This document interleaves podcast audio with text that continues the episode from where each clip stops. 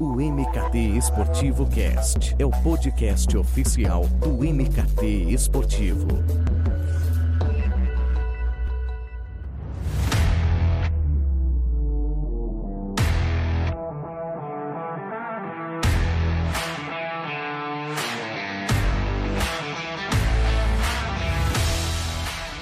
O MKT Esportivo Cast chega em mais uma edição. Eu sou o Eduardo Esteves e estamos aqui em mais uma semana para falar sobre o que? Marketing esportivo, é claro, sempre com um destaque da nossa indústria. E hoje o papo será sobre fan engagement. Ah, Eduardo, expressão em inglês, eu não entendo, eu não sei o que é isso. Ok, fique tranquilo.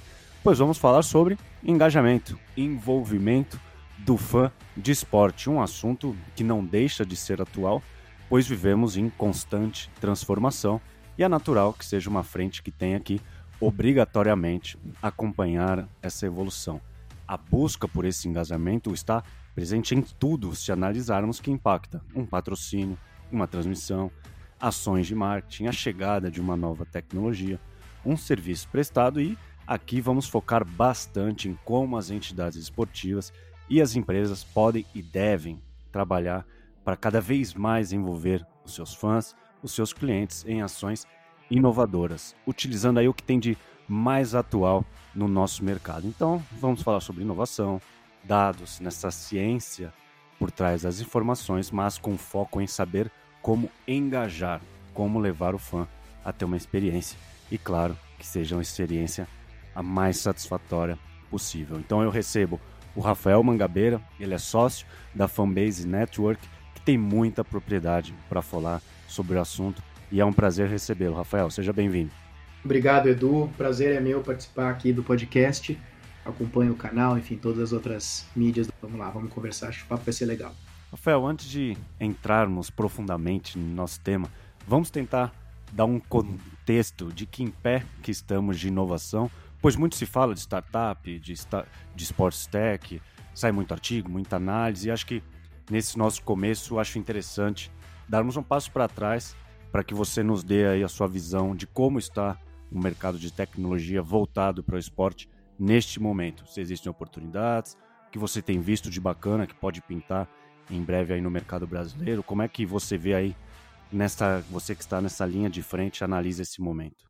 Bom, uh, eu acho que no contexto do mercado de tecnologia e de inovação como um todo, eu acho que a indústria do esporte, eu acho que ela ainda está um pouquinho atrás, né? Eu acho que no mundo todo é um, um segmento que uh, ele não acompanhou na mesma velocidade uh, esse processo de transformação que, que outros setores, como, enfim, educação, é, enfim, só para citar um de, de transporte, né, de diversos outros uh, evoluíram. É, obviamente que fora do Brasil é um setor como um todos, como um todo, como todos estão, ele ele está mais evoluído, mas a gente começa a ver algumas iniciativas bastante interessantes aqui no, no, no mercado local. Uh, mas eu acho que o desafio é que não basta de um lado uh, você ter as startups desenvolvendo soluções, desenvolvendo tecnologias novas, se você não tiver também do outro lado o mercado, as entidades prontas para receber essas inovações, né? Então eu acho que hoje nós temos dois desafios especiais aqui, especialmente aqui no mercado local. Eu acho que é o desafio de desenvolvimento de soluções, mas também o desafio é, do mercado de entender seus problemas e de estar tá aberto para essas soluções, né, Edu? Eu já vou pegar um gancho nessa palavra que você colocou, que é estar aberto. E é isso que eu queria saber. Se dentro das equipes, nas entidades esportivas, há uma abertura para a atuação das startups. Porque eu tenho a impressão, aí vamos pegar o, o futebol como exemplo, né, eu não sinto uma predisposição em firmar parcerias, em desenvolver um departamento focado ali em pensar em executar ações que ali em tecnologia, inteligência de dados. Não estou falando que não existe abertura, existe, né? Mas eu acho que são casos meio isolados, como um Cruzeiro, um Atlético Paranaense, mas eu acho que já deveria ser uma mentalidade em andamento, em construção, muito mais popular entre as equipes. Pois acho que tem muitas empresas, muitos profissionais que poderiam ocupar cadeiras importantes e fazer com que o, o esporte brasileiro evoluísse muito em pouco tempo, né? É, eu acho que é, eu acho que eh, são duas questões. A abertura, eu acho que existe, né? Quer dizer, hoje quando a gente conversa com, com os clubes, com as federações, enfim, com os promotores de eventos, eu acho que, especialmente agora, inclusive com, né, com, a, com essa questão toda de pandemias, nos últimos seis meses, eu acho que ficou. Uh, eu acho que essa, é, é, esse problema se evidenciou e eu acho que essa necessidade ela ficou mais latente nos gestores esportivos de que é preciso investir em inovação, investir em tecnologia, é, investir em conhecer o fã, enfim, né? Quer dizer, a gente vê um movimento é, super, super forte da forma de se consumir conteúdo, né, do, quer dizer, uma coisa que até pouco tempo atrás era um modelo quase exclusivo da, da, televisão aberta, da televisão fechada, quer dizer, hoje essa discussão toda em torno do, do streaming, da OTT, quer dizer que é, no fim do dia vai exigir dos clubes, dos detentores de direitos que eles consigam ir atrás do consumidor deles, né, quer dizer, uh, enquanto ele está distribuindo ali por uma por um grande veículo de comunicação, por uma televisão, por uma, enfim, por uma Globo da vida, quer dizer, a Globo é responsável por ir atrás do consumidor. A partir do momento que o, que o clube traz essa responsabilidade para si de desenvolver uh, essa estratégia proprietária, ele vai ter que ir atrás do consumidor. E ele começa a perceber que não é tão simples, né? É, enfim, isso também vale para a questão toda de, de, de, venda de ingresso, de sócio, etc. Então, quer dizer, eu acho que o entendimento do problema ele está cada vez mais claro e existe abertura. Mas abertura não significa uh, ter as condições necessárias, né? Quer dizer, então a cultura de investimento, né? Muitas vezes a gente vê nos departamentos de marketing dos clubes uh, uma boa vontade tremenda, mas uh, no fim, quando essa necessidade sobe para quem tem que assinar, para quem tem a caneta para tomar essa decisão, a gente ainda vê, né, quer dizer, aquele velho problema do mercado, uh, de uma resistência em se preocupar com, com, o longo prazo, quer dizer, a preocupação é do jogo de quarta-feira, do jogo de domingo, e de novo, repetindo o que você falou, não quer dizer que não existam iniciativas. Tem clubes que têm feito uh, trabalhos uh, super consistentes, tem clubes que a gente vê se preparando com, com, com, estratégia de longo prazo, mas quer dizer, falando da indústria como um todo, eu acho que a questão do problema uh, ele já é percebido dentro das instituições mas as condições para se resolver o problema, eu acho que a Índia vai ter que caminhar um pouquinho para conseguir criar esse ambiente para investimento em inovação, até por uma questão nossa de cultura, mas uma questão de capacidade de investimento, né? Quer dizer, nós vemos essas entidades todas uh, vindo aí há décadas com muito pouco investimento em tecnologia, né? Quer dizer, se a gente tirar um retrato do mercado esportivo, ele é um mercado uh, analógico, né? Quer dizer, com raríssimas exceções. Então, é, a gente tem que ver como é, qual que é a velocidade que o mercado vai conseguir incorporar uh, essas necessidades de inovação. Já vou pegar um, um outro gancho no que você falou, que é sobre essa questão de, de investimento, porque eu acho que as pessoas elas costumam associar muito é, inovação e tecnologia a um investimento alto e que por isso é, ah, os europeus e os americanos eles conseguem é, investir tanto nesta frente. Mas eu acho que assim, não sei, é uma visão minha, você me corrija se eu estiver errado, que se um clube ele quer sair, da, um clube ou uma entidade esportiva, uma, enfim, quer sair da mesmice, quer entregar excelência ao seu consumidor, ele tem que pensar diferente, tem que inovar, tem que ousar e buscar soluções que tenham é, potencial de trazer novas frentes de, de receita, novas frentes para ele se relacionar com seus clientes, seus stakeholders, e eu vejo como uma dessas possibilidades a aproximação com startups. Então, as startups elas precisam de clientes é, para testar, para validar, às vezes para chancelar os seus produtos, os seus serviços, e os clubes podem ter estes produtos e serviços customizados às necessidades deles. E eu imagino que às vezes sem custos, né? Ali num, pegando um período de teste, deu certo, aí você firma uma parceria de fato. Essa impressão que só se inova com investimento muito alto, é uma ideia que você sente que atrapalha a atuação do setor ou já é também uma ideia que, que já está mudando?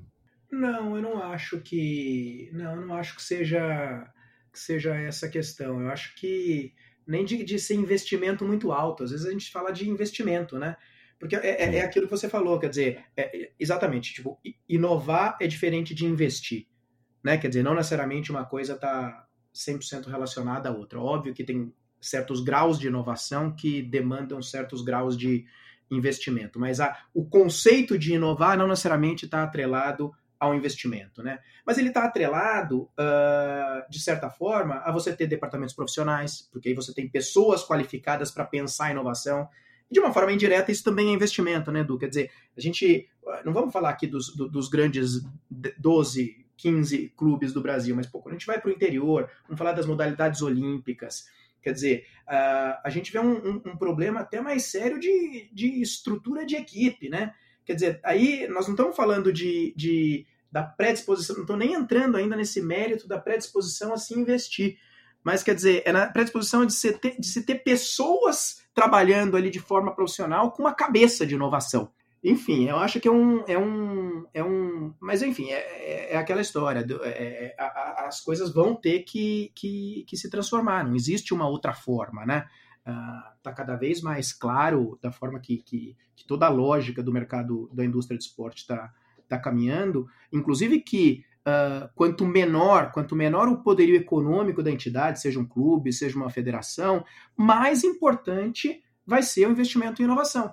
Né? Quer dizer, porque mais dependente, uh, aí falando especialmente dessa história, enfim, da nossa lógica aqui de, de conexão com a comunidade, de fan engagement, enfim, como a, gente vai definir, quer dizer, quanto menor a entidade, mais ela tem que estar suportada na sua comunidade, na sua região, para ter algum protagonismo comercial. Porque os grandes, de uma forma ou de outra, quer dizer, se eles não fizerem esse movimento, eles sempre vão ter algumas receitas de patrocínio expressivas, eles vão ter o direito de TV, eles vão ter premiações de competições, né? Mas e o pequeno, que não tem nada disso? Quer dizer, qual que vai ser uh, o grande vetor de sustentação comercial uh, dessas entidades? Tem que ser uh, o âmbito local.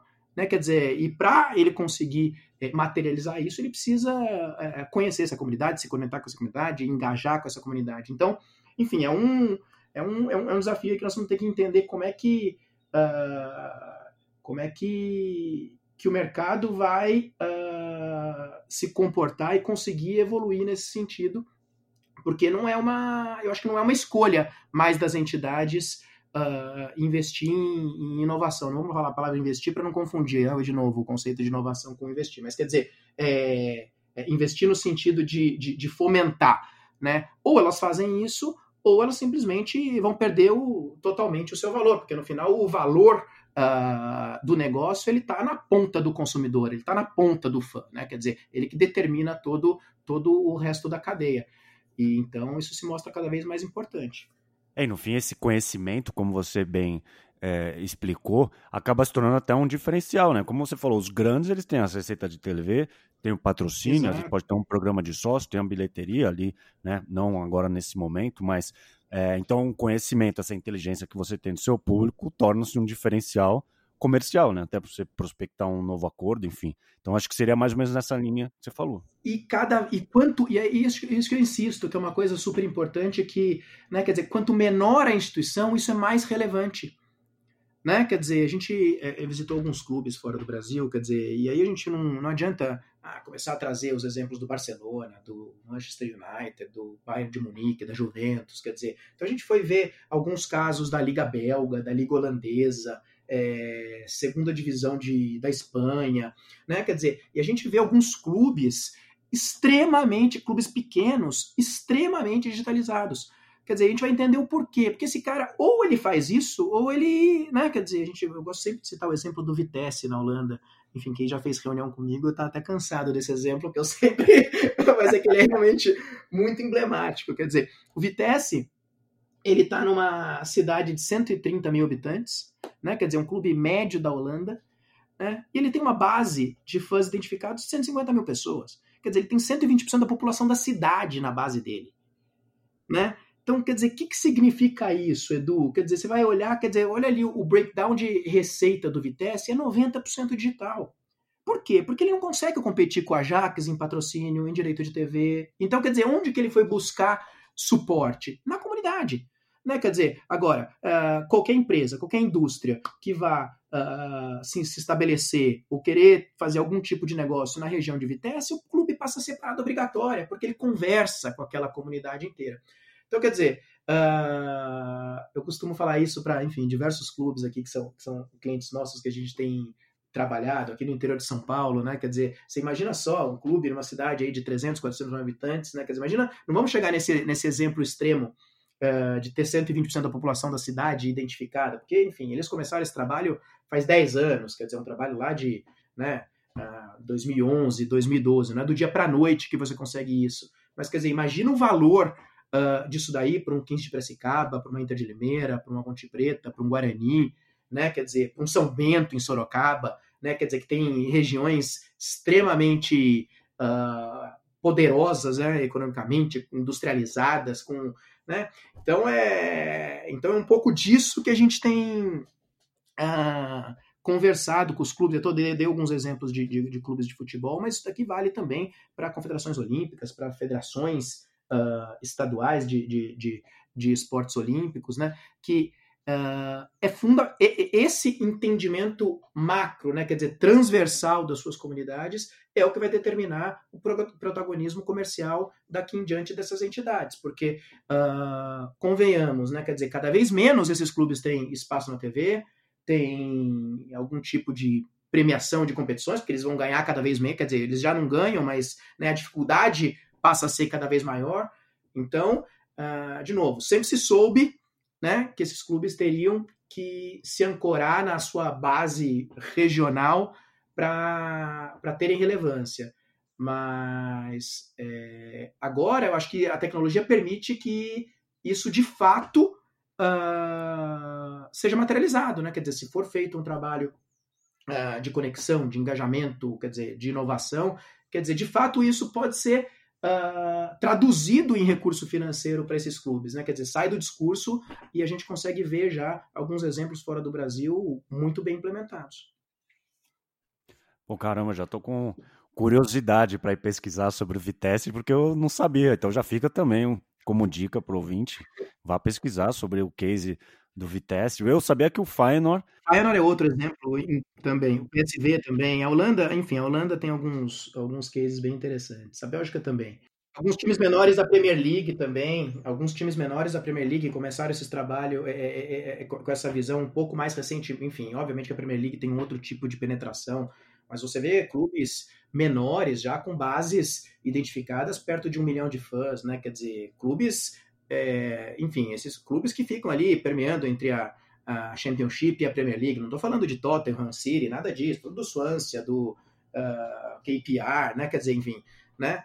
Então, tem alguns exemplos muito. E aí que nós estamos falando de futebol. Se a gente vai para os Estados Unidos, né, para falar de beisebol, de aí, enfim, acho que aí é, tem outros exemplos, enfim, a, a forma que, no, que os Estados Unidos lida com o esporte em relação às suas comunidades, aí é, eu acho que merece outro podcast, né? Sim, pô, esse papo daria para desmembrar em vários episódios, e ainda bem, porque eu, eu, eu, adoro esse assunto. Então, pô, vamos aproveitar e falar sobre a fanbase, é, que aí acho que naturalmente a gente já entra no, no tema do nosso episódio, como é que vocês têm trabalhado com as entidades esportivas, os clubes, como você citou agora há pouco, é, enfim, com os clientes de, de vocês, justamente para potencializar aí as relações com as comunidades, com os fãs, com os torcedores? Como é que tem sido o trabalho aí? É, eu acho que, eu acho que a tese é justamente essa, né? Quer dizer, de que o marco zero desse processo todo de transformação das entidades esportivas, eu não, eu não gosto muito dessa palavra transformação digital, porque eu acho que ela é um pouco, né?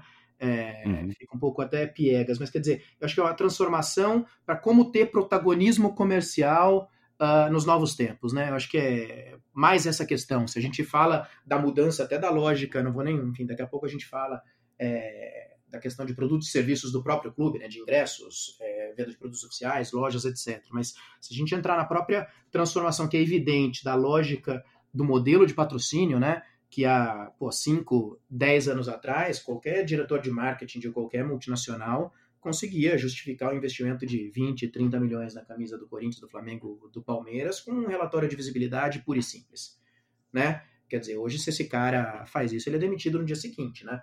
Então, quer dizer, uh, o que a gente vê é isso, quer dizer, o mercado de patrocínio, e não é só no Brasil, acho que o Brasil ele trouxe esse negócio muito rapidamente, né, depois da saída da caixa, com a entrada dos bancos digitais, quer dizer, desse modelo baseado em performance, né, quer dizer, com fixo mínimo uh, e um modelo mais de variável, e, e, e, isso mostrou, quer dizer, a dificuldade que os clubes têm de converter para os patrocinadores, né?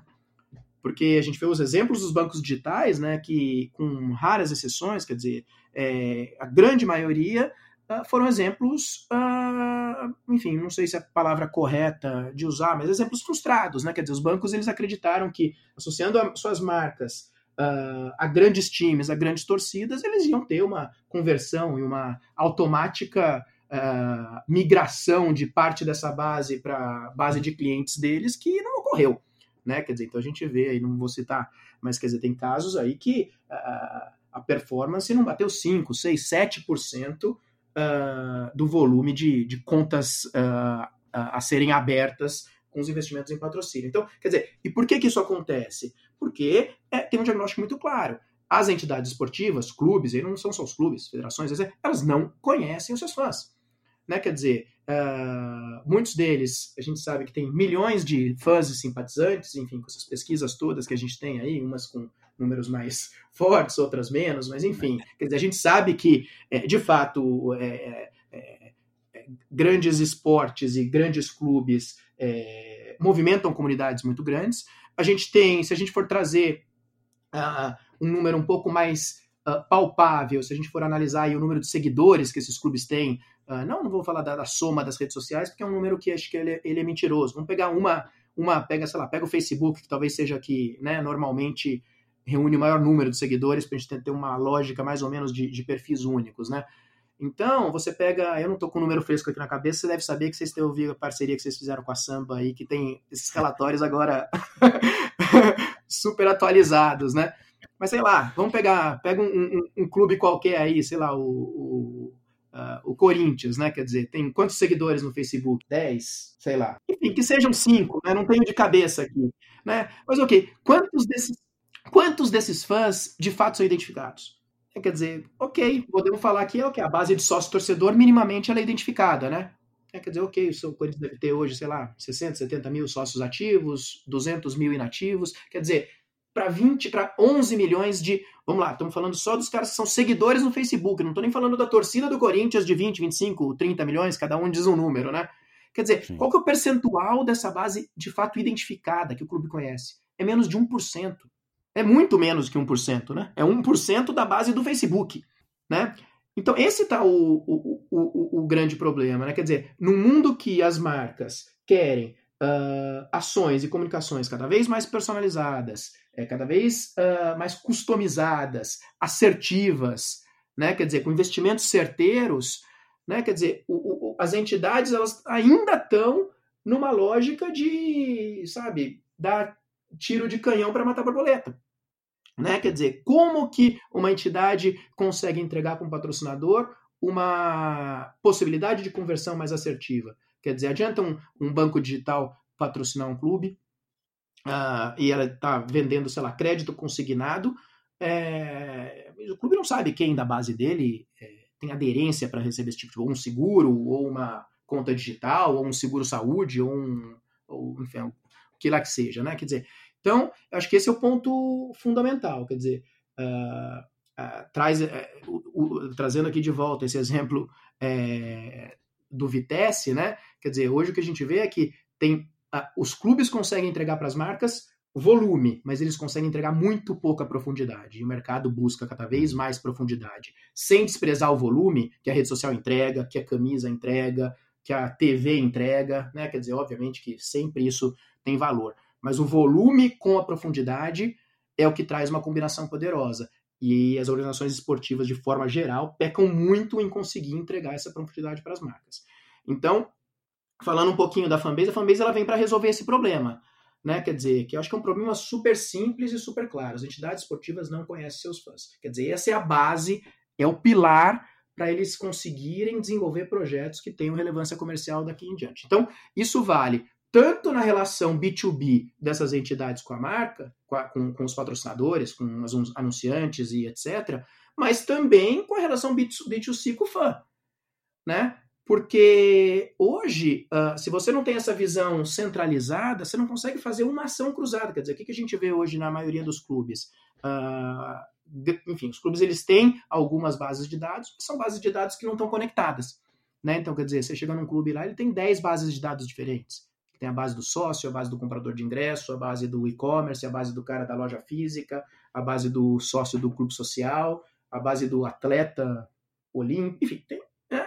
quer dizer, agora essas bases sempre é, geridas por terceiros sem uma visão centralizada que você consiga ter uma visão transversal do Edu. Né? Quer dizer, o Edu foi lá, comprou um ingresso num dia, comprou uma camisa oficial na loja online no outro, e ele se associou ao plano sócio-torcedor no outro, você não consegue ter uma visão única do Edu que ele fez essas três coisas, porque essas três informações elas estão separadas sem unidade. Né?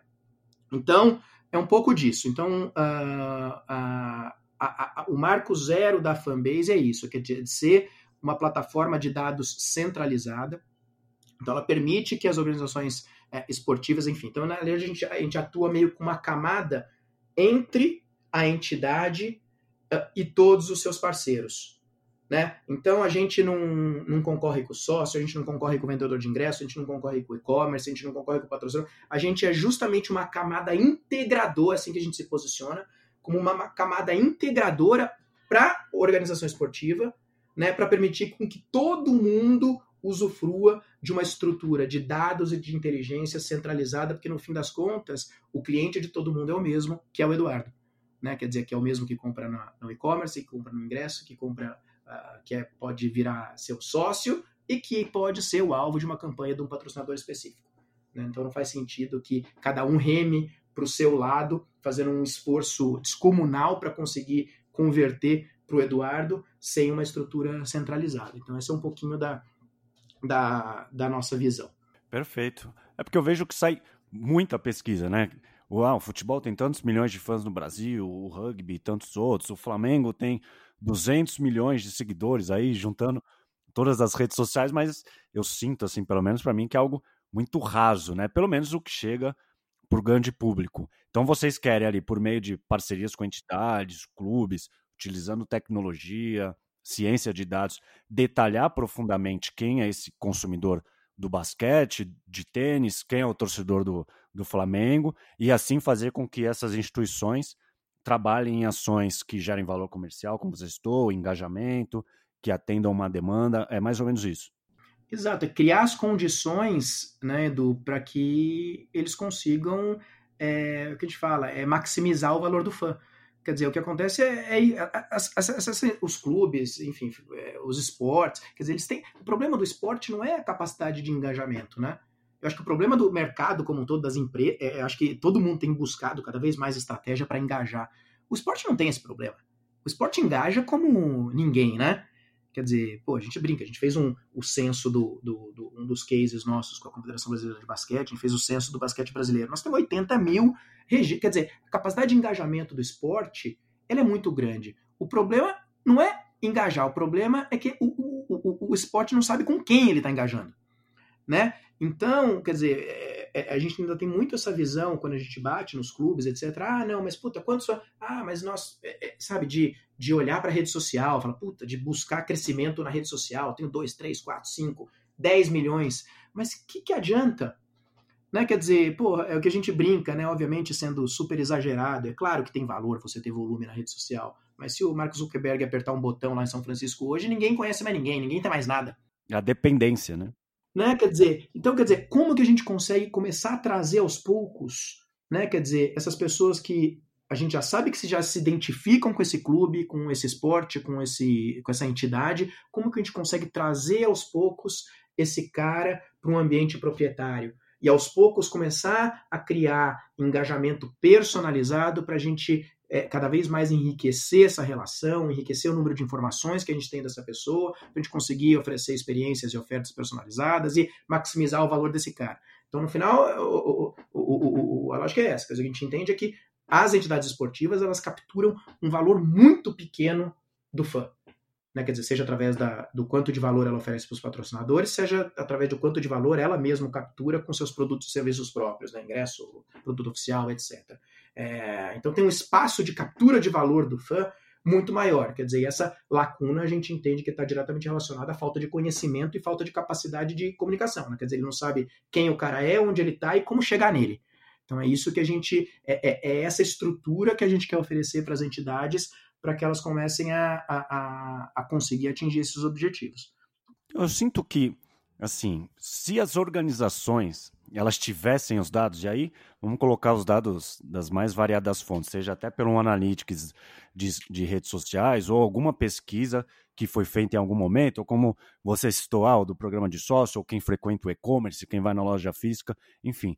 Mas eu acho que elas não saberiam o que fazer ou não sabem o que fazer com essas informações. Elas é, não sabem como extrair valor né, desse ativo, não sabem como podem monetizar, como podem ir ao mercado ali com algo mais estruturado, buscando um patrocínio ou criar um novo serviço é, que atenda ali uma, até uma demanda que esse que justamente essa pesquisa mostrou e acaba que não vai adiante, ela tem uma, uma mina de ouro ali inútil, né? Então a minha pergunta é, até para auxiliar quem nos ouve e, e tem informações do, dos seus clientes, se eu tenho os dados, como é que eu posso trabalhar para que ele gere um retorno concreto? Como interpretá-lo da melhor maneira? Eu tentei ali, aqui ser, ser o mais didático possível.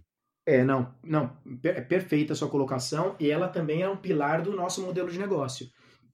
E acho que a diferença do nosso modelo de negócio para eventuais uh, concorrentes, que eu não chamo de concorrentes, de plataformas uh, fora do Brasil que já têm feito um, um, um, trabalho semelhante.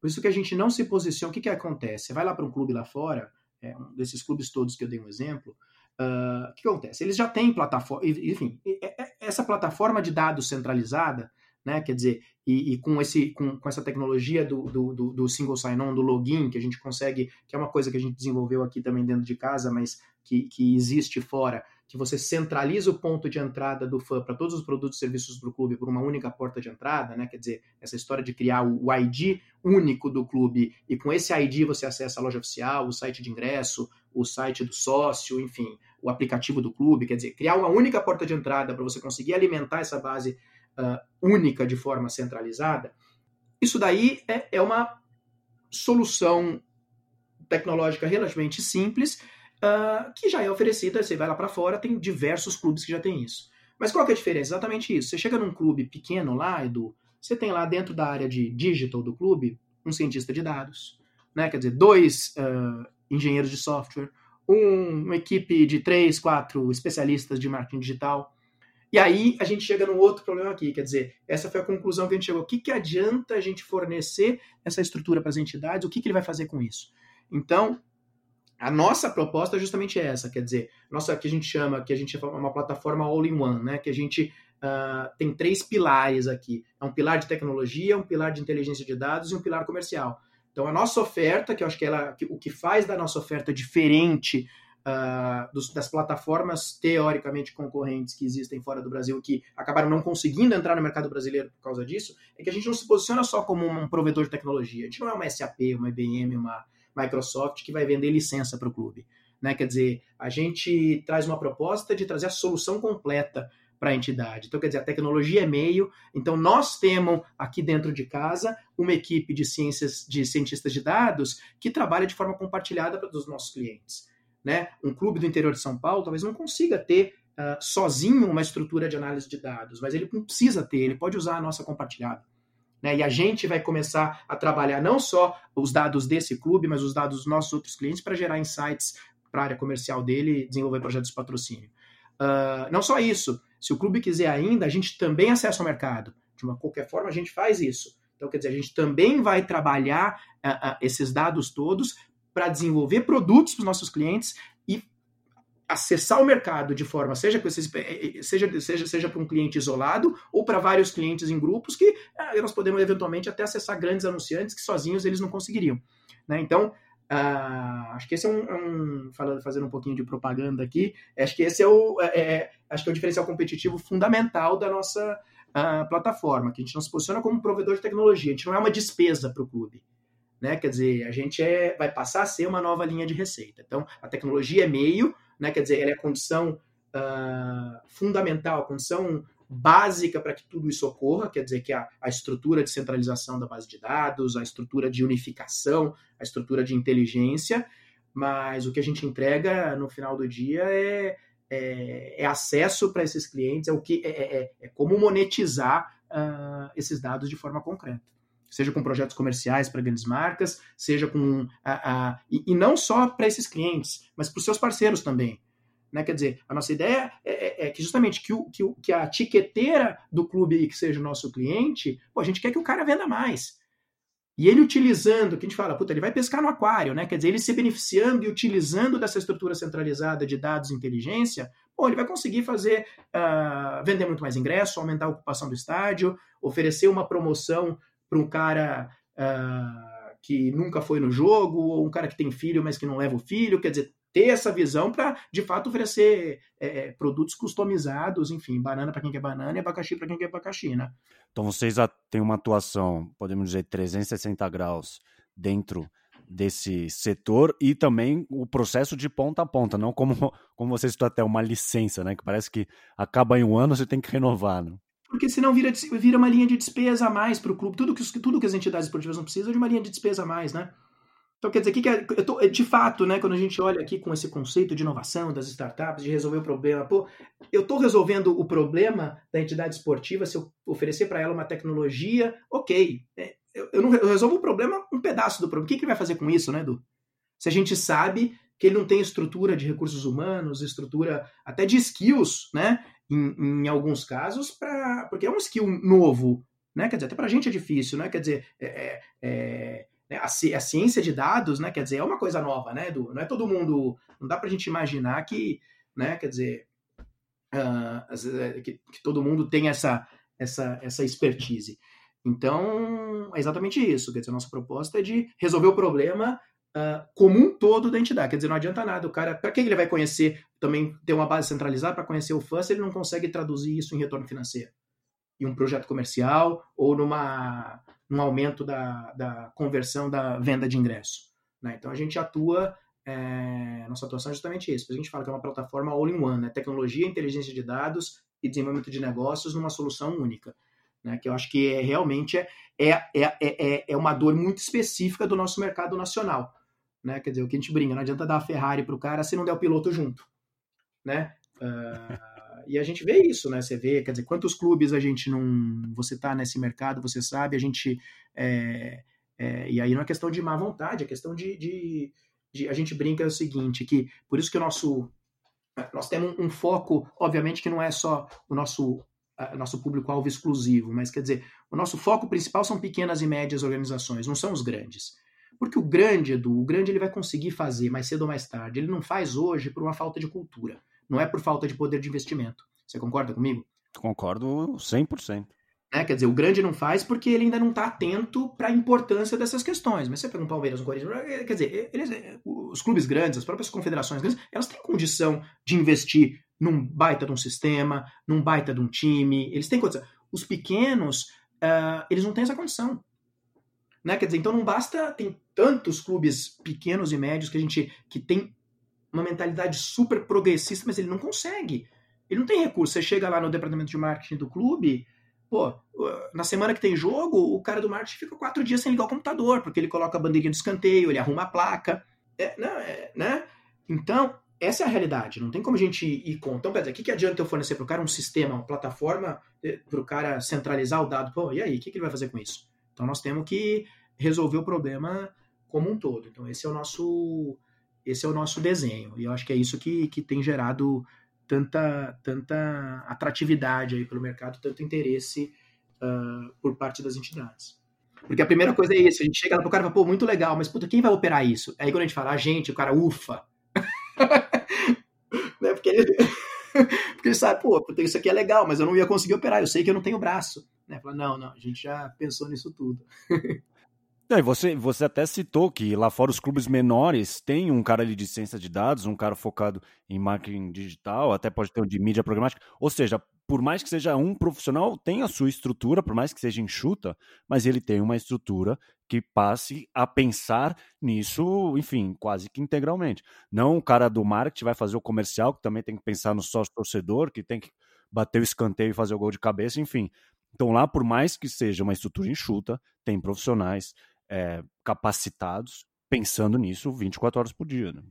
É claro, nem todo mundo tem um time igual do Benfica, que é um, enfim, o Benfica, a gente olha ali no Benfica, é uma coisa é, magnífica, né? Eu tenho, lá, você entra na, na, área do marketing do Benfica, tem 40 pessoas só no digital, é um negócio, né? É Mas é isso, o mínimo, né? Quer dizer, você tem pelo menos ali três, quatro, uma estrutura mínima, você você vê lá fora.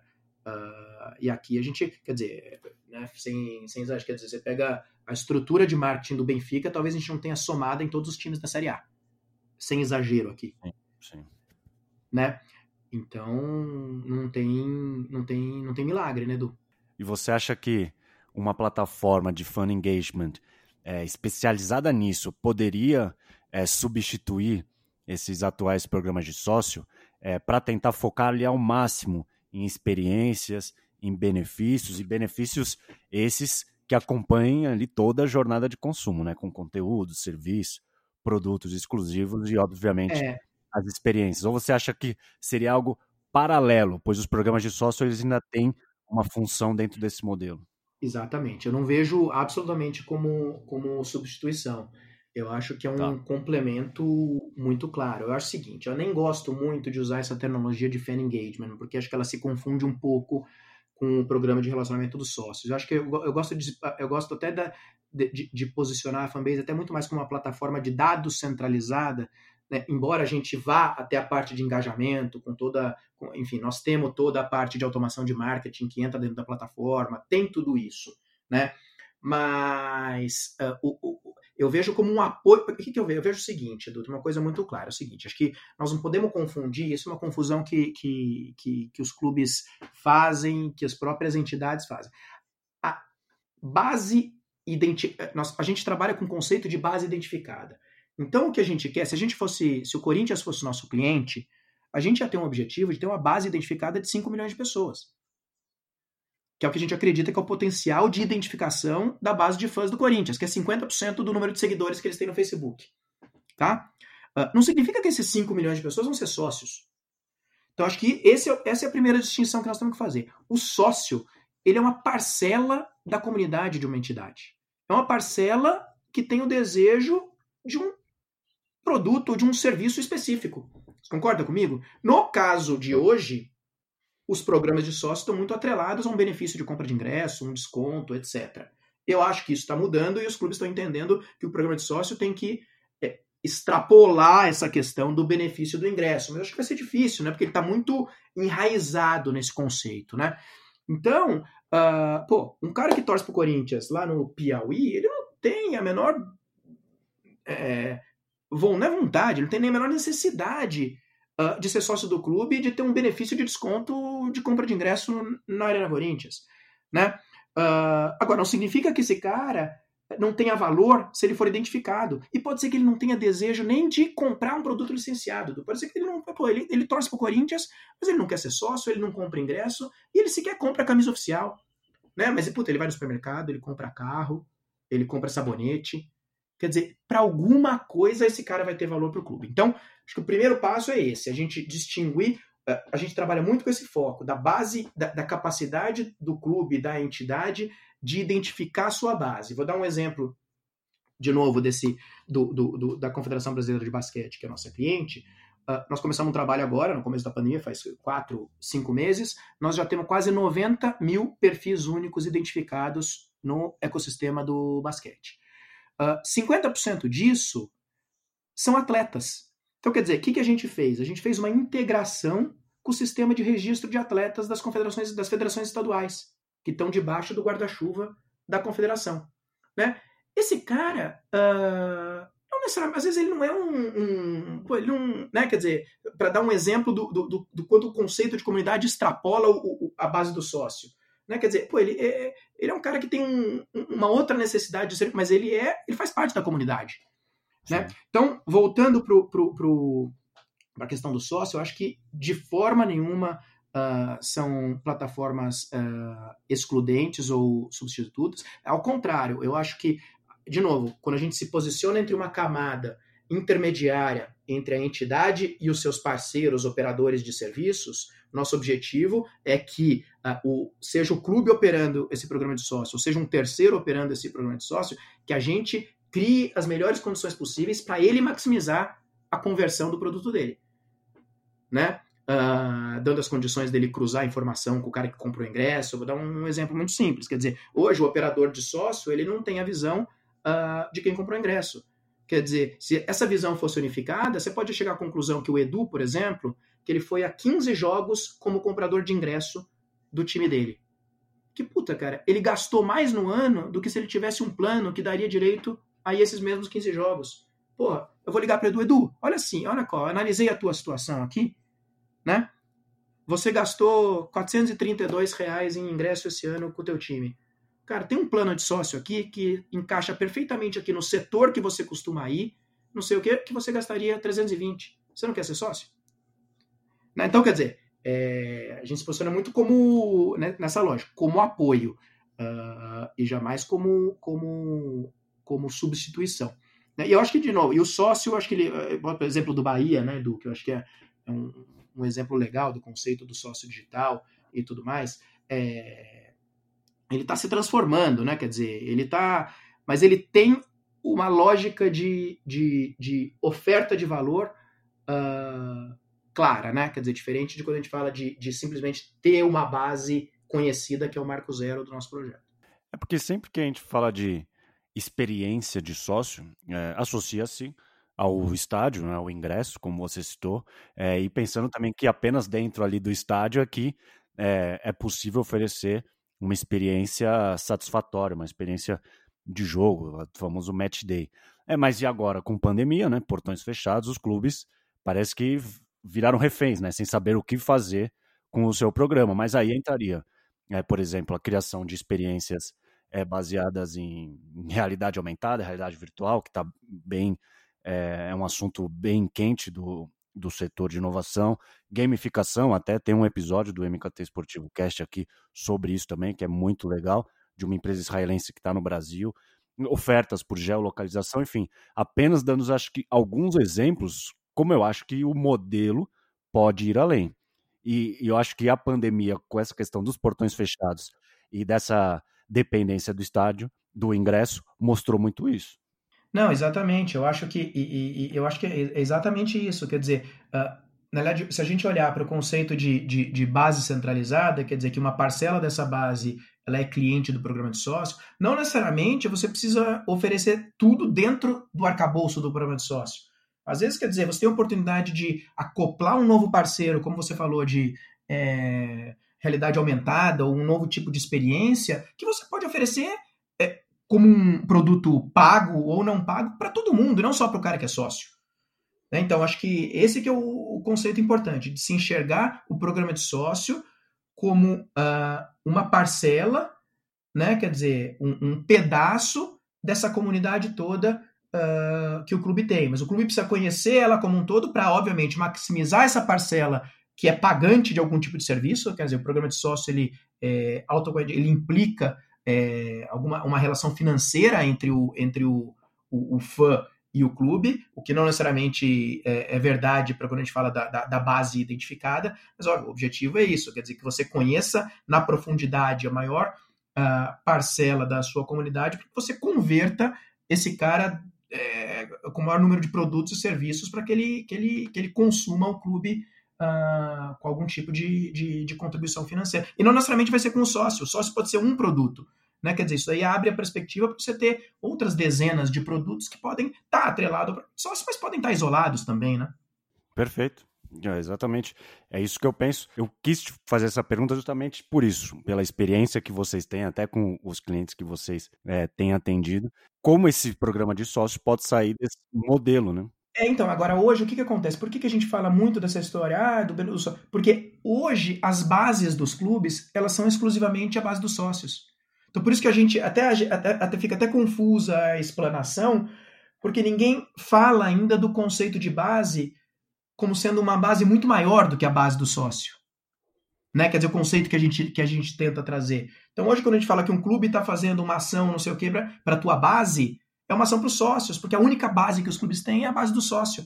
Ele não tem uma base é, do cara que não tem uma relação financeira ali com o clube, mas que pode vir a ter um dia, né? Então, quer dizer, ele tem uma, ele não tem base para prospecção no fim do dia, né, Edu?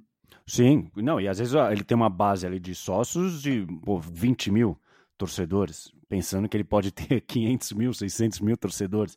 Então, acho que ele, essa ampliação dos pontos de contato, justamente para trazer ele para perto do clube, perto da organização, é, eu acho que, é, que vira fundamental e, e, é exatamente o que você falou. Eu vou dar um exemplo concreto de um dos clientes que a gente está trabalhando, não vou citar o nome, mas enfim, nós fizemos um, um, censo desse cliente, da torcida, nós cadastramos, nós, enfim, acho que coisa de entre 2.100 e 2.000, enfim, tem um pouco mais de 2 mil perfis identificados que responderam um, uma primeira fase de um questionário até o fim, tá? Então vamos lá. A pessoa perdeu 10 a 12 minutos para preencher um questionário sem ganhar nada em troca do clube dela. Tá? Uh, dessas pessoas que preencheram, né, quer dizer, enfim, 75% foram até o fim. 71% não são sócias do clube. E 50% nunca foram sócias. Caramba. Então, olha só, quer dizer, é, o cara ele perdeu 12 minutos para responder um questionário, ele dividiu alguns dados até sensíveis dele com o clube dele, sem ganhar nada em troca. E metade nunca foi. Não é que o cara. 70% não é sócio, metade nunca foi. Quer dizer, você concorda que tem aí. Não vou dizer que tem um problema. Eu olho como uma oportunidade. Quer dizer, opa, peraí, será que o programa de sócio está entregando valor para esse cara que quer ter uma conexão com o clube? Se ele não quisesse ter uma conexão com o clube, para que, ele preencheria um questionário passando os dados dele para o clube sem ganhar nada em troca? Para participar de um sorteio de uma camisa oficial? Quer dizer, não é por isso que ele preenche, perdeu ali 12 minutos do tempo dele para preencher um questionário. É porque ele entendeu que aquilo era importante para o clube. Quer dizer, por que, que ele nunca foi sócio? Talvez ele não tenha o desejo de ir ao jogo fisicamente. Agora, esse cara não tem valor para o clube? Pô, claro que ele tem, né? Com certeza. Então, quer dizer, pô, que tipo de produto nós vamos oferecer para esse cara? E por que que... Quer dizer, esse cara hoje ele só tem um tipo de produto para consumir, que é o sócio, que tem um, uma, né, uma proposta de valor clara, que é um desconto ou um direito de assistir jogo no estádio. Para que, que eu vou fazer isso? né? Então, Sim. acho que esse, esse é um. E aí, tipo, quando eu estava discutindo isso com o marketing desse clube, os caras falaram, eles ficaram apavorados. Eu falei, gente, isso é bom, não é ruim. Né? Quer dizer, vamos olhar o, o, o, copo cheio nessa história. Justamente essa tese que a gente quer comprovar. Quer dizer, que dentro do nosso pote, né, dentro dessa comunidade toda que o clube reúne, o produto do sócio não pode ser um único produto que o clube foque. Nós temos que entender o que o cara quer. Às vezes o cara quer outra coisa. E ele está disposto a pagar muito mais do que os 39 ou 29 ou 19 reais do que o plano de sócio. Fato, isso é fato. Não, mas ele não quer ir no estádio. Ele não vê valor em ser sócio. É simples assim. Né? E a gente quer obrigar, acho que quase, né? Acho que é uma coisa dos clubes, a gente quase que quer obrigar pô, pelo senso de pertencimento. Mas espera aí, quem que tá, quem que tá certo nesse lado, né? né? A gente não pode obrigar o. Né, outro dia, agora, recentemente, teve um episódio lá do Corinthians, né? Da história do BMG, né? Pô, pô como que você vai obrigar o cara, né? É, não, né? Você vai, você vai entrar na mensuração do, do senso de pertencimento e da relação emocional que o cara tem com o clube, quer dizer, essa é uma coisa é, dele, ninguém tem o direito de, né, de entrar nisso, né? Enfim, então, mas acho que é, eu acho que é um pouco disso, Edu. Eu acho que e no fim tudo passa por esse entendimento, né? Por isso que a gente fala que é o, é o pilar fundamental, quer dizer, entendimento da comunidade, né? Uh, o, o que, que, o cara quer, onde ele, onde ele tá, enfim, acho que, é, de novo, principalmente para os pequenos e para os médios, porque uh, os grandes é aquilo, eles ainda se viram com um monte de outras fontes de recursos que são até. Até por isso que talvez tenham se acomodado tanto ao longo do tempo, né, Edu? Porque nunca, nunca, nunca ninguém precisou fazer esforço nenhum para a pessoa assistir o jogo às quatro da tarde na Globo. E aí acostumou, né? Agora tem, né? Quer dizer, todo mundo com essa, esse discurso do streaming, do não sei o quê. Quer dizer, pô, será que. E agora? Como que você vai engajar? Pô, como que você vai. Né? Outro dia a gente, antes da pandemia, a gente estava no, no, no, interior, no, uh, e tinha um jogo, era um jogo de, era um jogo de Série A2, né? Era um jogo 11 horas da manhã, chegamos lá, não sei o quê, uh, 10 horas da manhã, nós paramos numa padaria ali, tipo, juro, era menos de 100 metros do estádio. E aí pede um café, não sei o quê. Pô, e aí o jogo hoje? Que jogo? o cara da padaria ali a 50 metros, você não sabia nem que ia ter jogo. Então, quer dizer, é isso. Os clubes, tá todo mundo olhando isso, pô, de ser proprietário de tudo, de, de, de distribuir o conteúdo. Mas peraí, cara, como que você vai distribuir o conteúdo se você não consegue chegar em ninguém? Como que você sabe quem quer o quê? Quanto que cada um quer pagar? O quanto cada um quer consumir, né? Não é simples, né? E, então eu acho que, Por isso que tudo passa por isso. Acho que passa por essa lógica de, de entendimento transversal que a gente fala do fã, né? Entendimento, conhecimento.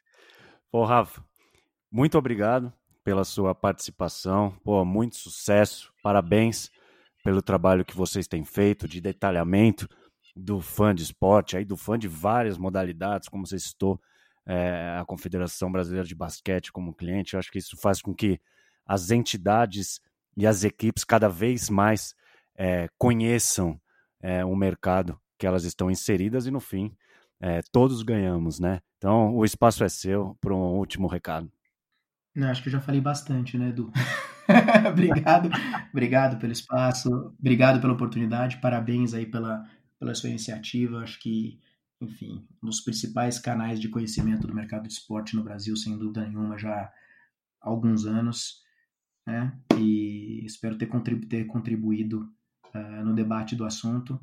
E, enfim, vamos, vamos mantendo contato e ver como que torcer para o pro, pro mercado evoluir, para cada vez mais a gente ter essas iniciativas de inovação, trazer tecnologia, mas mais importante do que isso, trazer em formatos que sejam aderentes a, ao nosso mercado local, que ele é muito particular, né, Du? Acho que esse é o, o grande desafio. O desafio não é nem do que trazer, é do como trazer, de como fazer funcionar num mercado tão específico como o nosso. É isso. O recado está dado. Ouvinte, obrigado a você que ficou até o final nesse espetacular papo que eu tive com o Rafael, com uma riqueza de detalhes muito grande sobre o nosso Zoom, sobre detalhamento de fã, como engajar, como interagir, enfim, é isso. Estaremos juntos novamente na próxima semana. Obrigado e tchau.